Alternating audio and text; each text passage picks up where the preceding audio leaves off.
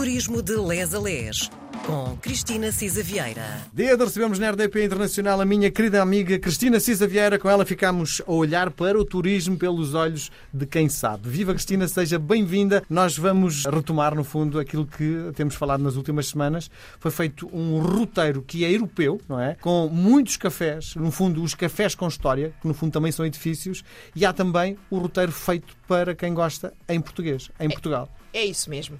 E de facto, eu acho que é duplamente cafés com história. Ou seja, cafés que são históricos e que contam muitas histórias. É, tem sido muito engraçada esta busca dos cafés com história, porque realmente mantêm-se muito na família, como há pouco falávamos, e nascem circunstâncias muito específicas, contam histórias muito giras, Sim. histórias, portanto, com E é, as pessoas histórias não vão para tomar história. café, no fundo vão para socializar, não é? É isso mesmo, é a história do café. Ninguém toma dizer. no sítio onde vamos hoje, a Versalhes, um café ao balcão. Raramente isso aconteceria, não é?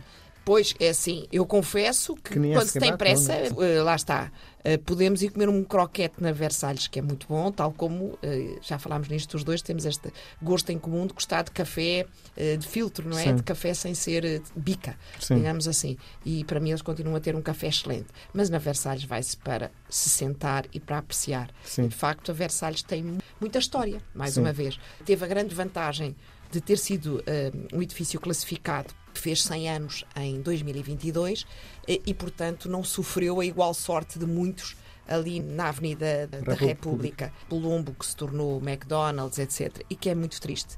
É um tempo, não vale a pena, não é? Ali no Monumental também, etc. A Versalhes, felizmente, eh, preservou eh, este arzinho de Lisboa francesa, não é? E Mesas como- antigas, não é? Exatamente. De madeira, não é? Decorada ao estilo Luís XIV, assim, Toalhas pomposa, tetos muito altos, eh, lustres eh, cintilantes, pintura, toalhas de pano, um, um serviço de facto que queria retratar um bocadinho um serviço mais mais afrancesado, mais palaciano. E Por facto, acaso, a Cristina está a falar em, em França, mas me vais lembrar os cafés austríacos, a Versalhes. Não sei se, se assina por baixo. Também, porque tem um ar realmente de- desta opulência, Sim. deste ar de facto de quem foi buscar esta patine hum, do exterior. Hum, Embora eh, Versalhes, de facto, até pelos quadros, não é? Que evocam muito o Palácio de Versalhes e a vida faustosa da Daí o nome, não é? Daí o nome. E é engraçado porque o, o filho do pai do Mário Pereira Gonçalves, que é de facto o comendador Mário Pereira Gonçalves, foi um dos donos da Versalhes eh, e uma pessoa muito importante e muito interessante. O Paulo Gonçalves diz eh, que foram, inclusive, é na altura, buscar, em 1922, um pasteleiro de Espanha para dar ali um toque afrancesado.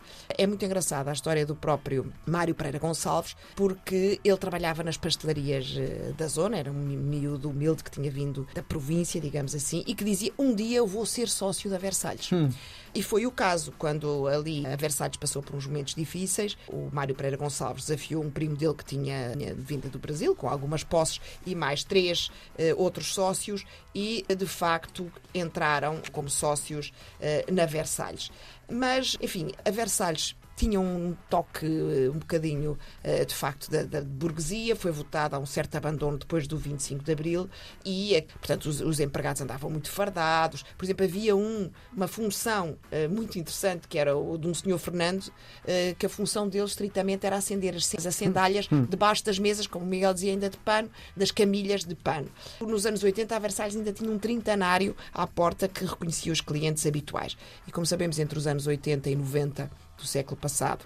Portanto, o bairro foi se esvaziando e acabou por perder ali um bocado de. Também com o 25 de Abril, porque propriamente Pronto. os clientes do. Versalhes não eram propriamente os adeptos da Revolução de Abril. é? Completamente, depois da Revolução de Abril, e havemos de falar nisso depois por causa de um café que o Miguel muito gosta, que não está na rota histórica, mas que eu prometi que ia lá. Mas, de facto, o primeiro abandono foi no 25 de Abril, depois do 25 de Abril, porque lá está conotado um bocado com o Estado Novo, e depois nos anos 80 e 90. Mas como foi classificado em 87, enfim, lá se preservou. Anos depois, em 97, teve um grande restauro. Felizmente, não a transformaram num fast food e, de facto, tiveram que fazer, limparam as paredes, cuidaram dos interiores, mas mantiveram as estruturas e conseguiram realmente manter de pé aquelas pastelarias, uma das poucas pastelarias que ali se mantiveram, não é? Havia o Colombo, o ideal das avenidas no Campo Pequeno, o Monte Carlo ali ao Monumental e quase todas desapareceram.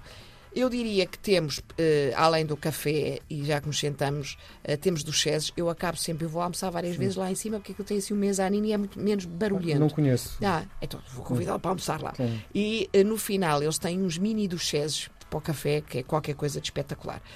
Há também uns croissants folhados e depois há o bolo rei, não é? Que tem umas filas de tal ordem que agora no dia 24 têm que ter, tirar senhas e chegaram a ter polícia à porta, etc. E de facto é, é um encanto. Eh, e Sem é dúvida. maravilhoso manter-se. Marca eh, muito a nossa cidade, mas tem essa conotação muito ligada ao, ao Estado Novo, não é? Agora menos, não é? Porque, quer dizer, agora toda a gente que vai Sim. ali já é, pronto. Democratizou-se, no fundo. Democratizou-se, é isso. Tem tempo para mais um ou não? Eu acho que nós podíamos ainda dar um saltinho, embora rápido, até à Confeitaria Nacional. Sim, senhora. Pleno Rosseu. em pleno Rocio. É a mais antiga confeitaria de Lisboa. Foi feita em, mil, imagina, em 1929, em plena guerra entre liberais e absolutistas, e ganhou vários prémios eh, e, de facto, tinha um, um- um ambiente muito elegante. Eh, Em 1872 saía nas páginas dos jornais que, de facto, era um estabelecimento único no seu género. Deixa-me só fazer uma retificação. Praça da Figueira, não é o Rosseu. Tem razão, é tem razão. É mesmo ali, dá para a rua da Tesga, não é? Sim. Pronto. E o Baltazar Júnior, que era filho do fundador, veio de facto eh, trazer de Madrid, de Paris, mestres confeiteiros e importou, engraçado, o bolo rei entrou em Portugal através do Baltazar Júnior em 1870. É muito engraçado eh, porque foi importado de França eh, em 1870, quando a República já tinha sido proclamada em França em 1792, não é? Depois de- da Revolução de 1789. Em Portugal também, o Bolo Rei entrou em Portugal em 1870, chamado Bolo Rei. Uma das histórias engraçadas é que em 1910, com a implantação da República, tentaram chamar-lhe Bolo Presidente ou Bolo Arriaga, mas não pegou, a malta gostava, era mesmo do Bolo Rei. Engraçado também, há uma outra doçaria muito específica, que são os austríacos.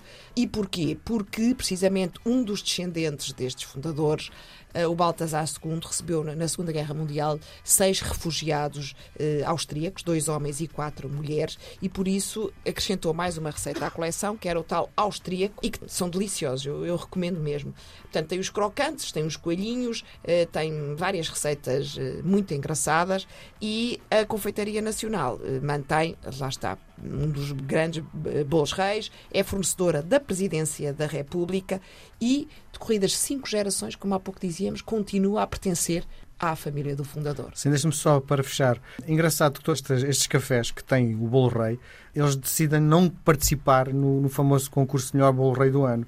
Provavelmente porque não precisam, no fundo é marketing, não é? E quem acaba por ganhar é sempre pastelarias na periferia de Lisboa, ou, enfim, não destas conhecidas, que pura e simplesmente não participam. Ah, pois, olha, por acaso essa é uma boa história e, e bem justificada, porque estes já não precisam de mais Claro. nada, porque já se faz fi- fila Sim. para a Confeitaria Nacional, para a Versalhes, para a Garrete no Estoril, que também havemos de falar, que também tem história, mas eu estou-me a lembrar de um bolo rei específico ali da zona de Santarém, ou de Santarém mesmo, que é absolutamente extraordinário. Não sei se tem ganho prémios ou não, mas é muito, muito bom. Como é que se chama? A pastelaria é a pastelaria Batalha. Ok, já conheço perfeitamente. É muito bom. Conhece? conheço, e eu acho que aquele rei é espetacular. Muito bem. Nós voltamos a conversar na próxima semana. Cristina, Estas até a são as próxima. nossas histórias. Isso.